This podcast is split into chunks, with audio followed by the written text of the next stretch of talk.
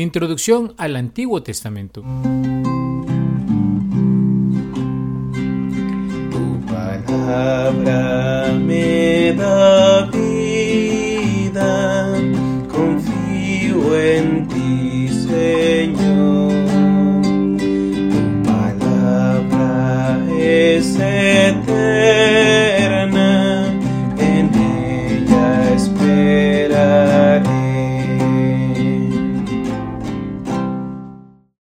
Hola queridos hermanos, continuamos con nuestra profundización acerca de la Sagrada Escritura. Lo hacemos siempre de la mano del curso de Biblia del Padre Antonio Rivero. Hoy vamos a buscar un poco profundizar acerca de la geografía y el modo de vivir de Israel, donde tuvo lugar la revelación de Dios en el Antiguo Testamento. Así, conociendo un poco este contexto, podremos acercarnos mejor hacia los libros del Antiguo Testamento. El pueblo de Israel es un pueblo pequeño y de hecho no interesa mucho como otras grandes civilizaciones, al menos no desde el punto de vista histórico en general, así como interesa Egipto, Siria, Persia, Grecia o Roma. Pero desde la fe, claro que resulta de mucho interés. Este pueblo, pequeñito, comienza con una familia nómada, la de Abraham, que busca un pedazo de tierra para vivir. A través del tiempo, se desarrollará en doce pequeñas tribus que se establecen en Canaán, la actual Palestina. Después de un periodo de permanencia en Egipto, un lugar de esclavitud para ellos, volverán a su tierra, porque su posición geográfica entre las dos potencias de Egipto y Siria no les favorecía. Padece invasiones de un lado o de otro, y es víctima del poder de los persas, de los griegos y de los romanos, llegando a ser una pequeña provincia de este imperio. Sin embargo, la pequeñez de este insignificante pueblo fue objeto de la maravillosa acción salvífica de Dios. Él lo escogió para hacerse de él su pueblo, del que vendrá para todos los hombres su mismo Hijo, el Salvador. Dios guió con su mano providencial la historia de Israel, infundió su espíritu en sus escritos y literatura, que se convirtieron así en la palabra de Dios.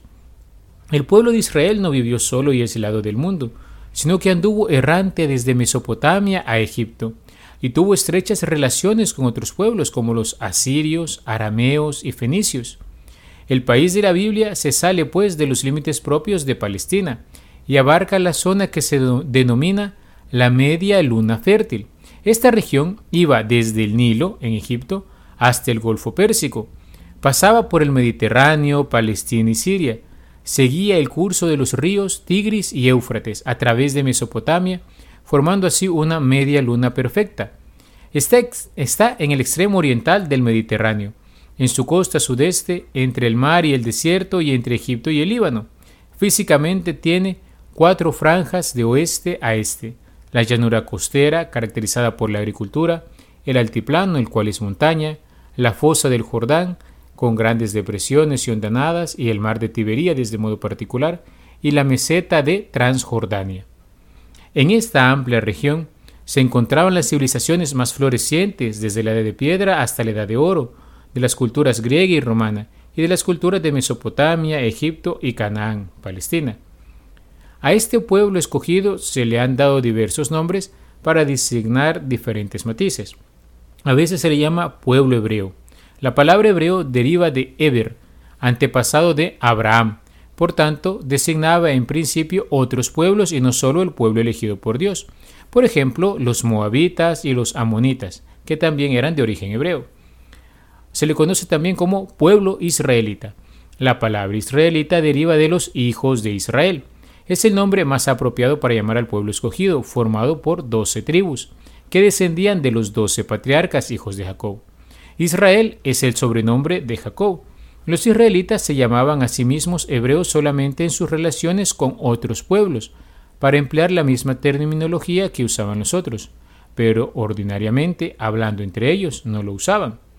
También se le conoce como pueblo judío, o también simplemente Judá. Era originariamente una de las tribus y más tarde la población del reino de Judá, contrapuesto al reino de Israel. A la vuelta de la cautividad de Babilonia, la mayoría de los repatriados eran del antiguo reino de Judá, y por eso se les empezó a llamar a todos judíos, nombre con el que también se llamaron a sí mismos. Otro punto importante a tener en cuenta es la tierra prometida. Entre los innumerables nombres que aparecen en la Biblia para designar a la tierra prometida está el de Palestina, patria de Cristo. Palestina quiere decir tierra de filisteos.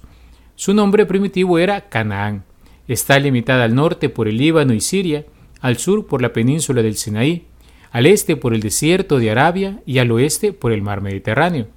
Está citado, pues, entre las dos civilizaciones más importantes de la antigüedad, Mesopotamia y Egipto. Palestina forma un cuadrilátero de 250 kilómetros de largo, con una anchura de 37 kilómetros al norte y 150 al sur. Sus productos principales son trigo, cebada, árboles frutales, higos, dátiles, uvas y olivos. Zonas pobres son Judea, región al sur, donde se encuentran Jerusalén, Belén, Hebrón y el Negev. En el sur, junto al desierto del Sinaí. Su ganado, carneros y cabras, ovejas y asnos, el camello para cruzar el desierto y el pescado en la región del lago de Tiberíades o mar de Galilea al norte. Palestina tiene dos estaciones al año, parecido a nosotros, la lluviosa y la seca. La temperatura es muy variable, dependiendo de si la región está cerca del Mediterráneo o del desierto. Pero en general podemos decir que esta tierra es árida y pobre. Pero para los israelitas, que habían permanecido largos años en las estepas montañosas del Sinaí, la tierra de Canaán aparecía fértil y hermosa, un país que, como decía la escritura, mana leche y miel. Otro punto importante a tener en cuenta es el factor agua. Palestina es una región de agua escasa. El único río importante es el Jordán, que en época de lluvias es un torrente tumultuoso que no puede ser aprovechado. Los valles secos Solo reciben agua en invierno, en verano vuelven a ser áridos. El suelo no retiene el agua, por lo que hay que hacer pozos o cisternas para almacenarla, pues el agua es elemento indispensable para la vida y es un gran tesoro. Por eso se convierte en signo de vida y bienestar. Se podría hacer toda una teología del agua, se dice, partiendo de diversos textos de la Biblia. El agua como criatura insigne de Dios, como elemento vivificador o temible, elemento simbólico para significar bendición divina, o si falta, como elemento de maldición. Otras veces simboliza la desgracia que se cierne sobre el hombre, y otras la eficacia purificadora y vivificadora de la acción divina. El desierto. Palestina está rodeada por el sur y al este por inmensos arenales abrazados por el sol. Por eso es tierra árida y sin vegetación. ¿Qué significa el desierto? en la Biblia podemos decir que tiene una doble significación religiosa. Por un lado, es la tierra estéril, o es decir, que no goza de la bendición de Dios. La tierra temible, espantosa de algún modo. Pero también en época privilegiada en que Israel nace como pueblo al calor de la elección divina y en la que con Dios como guía alcanza la tierra prometida, época de amores e infidelidades, es decir, el desierto como el lugar del encuentro de Israel con el Señor. Así, el desierto se revela también en el Nuevo Testamento como señal de salvación. El desierto marca la personalidad de sus habitantes. El nómada adquiere el hábito del silencio, de la reflexión, busca más los valores interiores, es orgulloso de su independencia y de su libertad interior, lucha contra un medio ambiente adverso y convierte a las personas en fuertes y tenaces. Esta misma aridez del desierto fue la que permitió, por ejemplo, la conservación de muchos documentos que por miles de años estuvieron enterrados prácticamente, como por ejemplo los del Qumran descubiertos en 1947, que pertenecía a una secta llamada de los esenios que se dedicaba al estudio de la ley. Algunos costumbres del pueblo judío. El sábado, día de descanso, comienza el viernes a la puesta del sol, no se podía trabajar nada, es un día de fiesta y alegría. La familia se reúne a la mesa tres veces con invitados a la comida principal. Nosotros lo hemos pasado al día de descanso el domingo, por ser el día de la resurrección del Señor.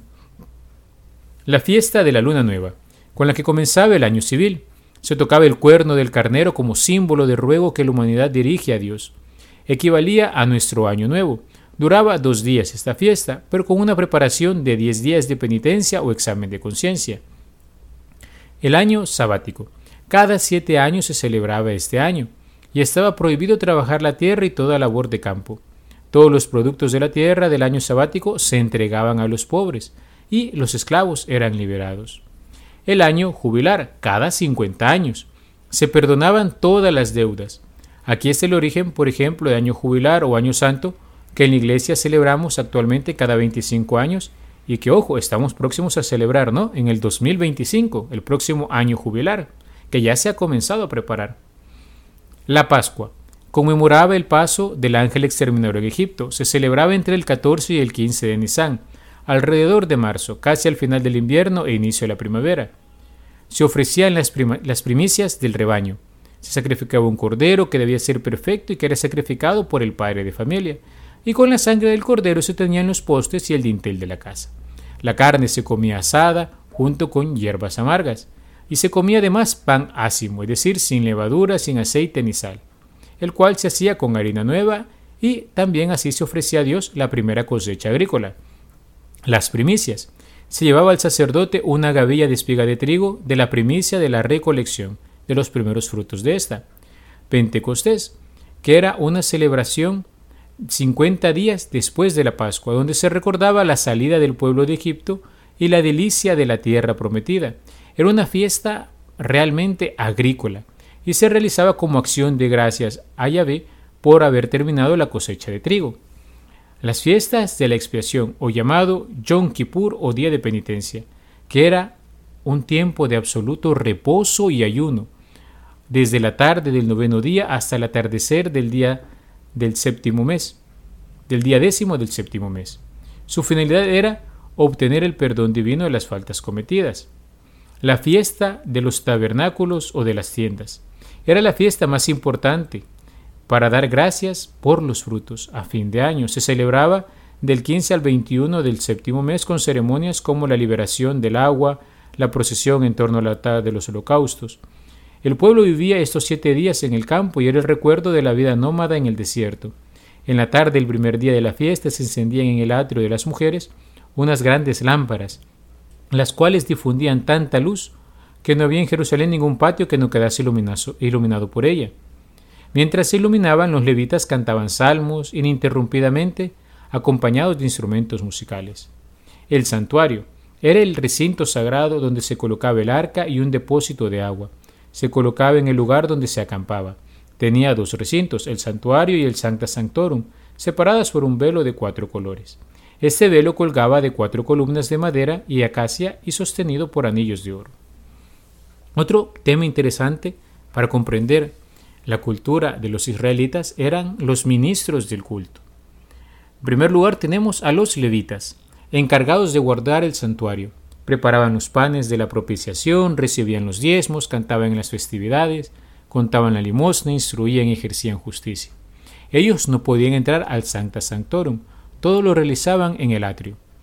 Luego encontramos a los sacerdotes. Debían ser descendientes de la familia de Aarón, sin defectos físicos. Mantenían el fuego perpetuo en el altar de los holocaustos. Quemaban las entrañas de los animales que se ofrecían en sacrificio. Entraban al santuario, pero no al Sancta Sanctorum, ofreciendo el incienso para las bendiciones. Tocaban las trompetas, enseñaban la ley, juzgaban causas oficiales, visitaban enfermos y exhortaban a los soldados, entre otras cosas. Luego encontramos el sumo sacerdote. Era el juez supremo del culto. Le tocaba vigilar el tesoro del templo y gobernaba en todos los aspectos del ministerio religioso. El descendiente primogénito en línea directa de Aarón era elegido como sumo sacerdote ofrecía el cabrito del sacrificio y entraba una vez al año, en la fiesta de la expiación, al Sancta Sanctorum, al Santo de los Santos, donde rociaba el velo y el arca con la sangre del animal y quemaba incienso.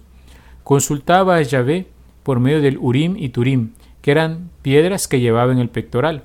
Usaba una tiara, especie de corona, con la inscripción Santidad Yahvé, en un efod o roquete y sobre este un pectoral rectangular con doce piedras preciosas, símbolo de las doce tribus de Israel. Su subsistencia estaba asegurada gracias a los diezmos. Otro punto importante es recordar su visión de Dios.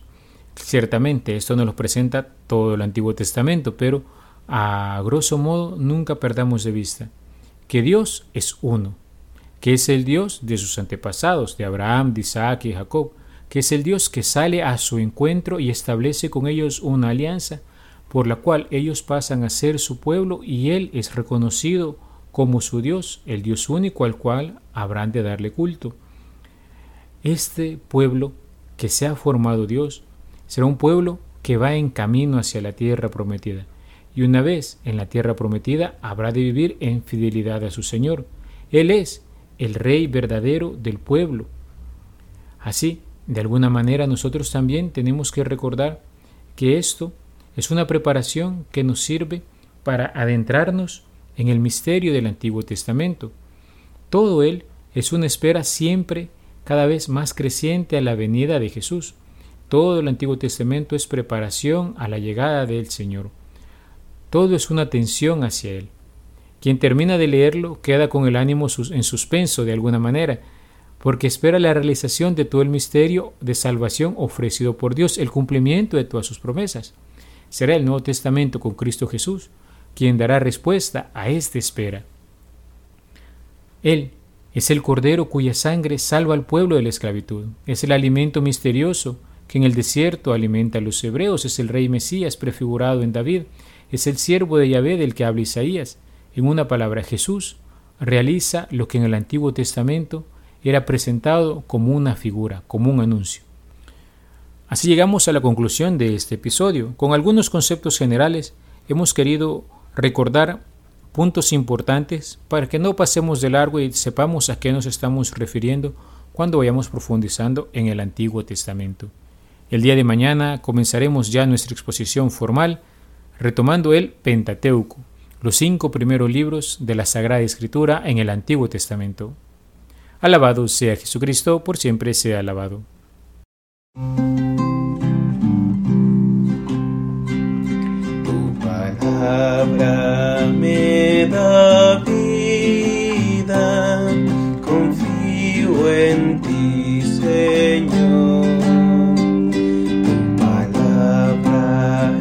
せて。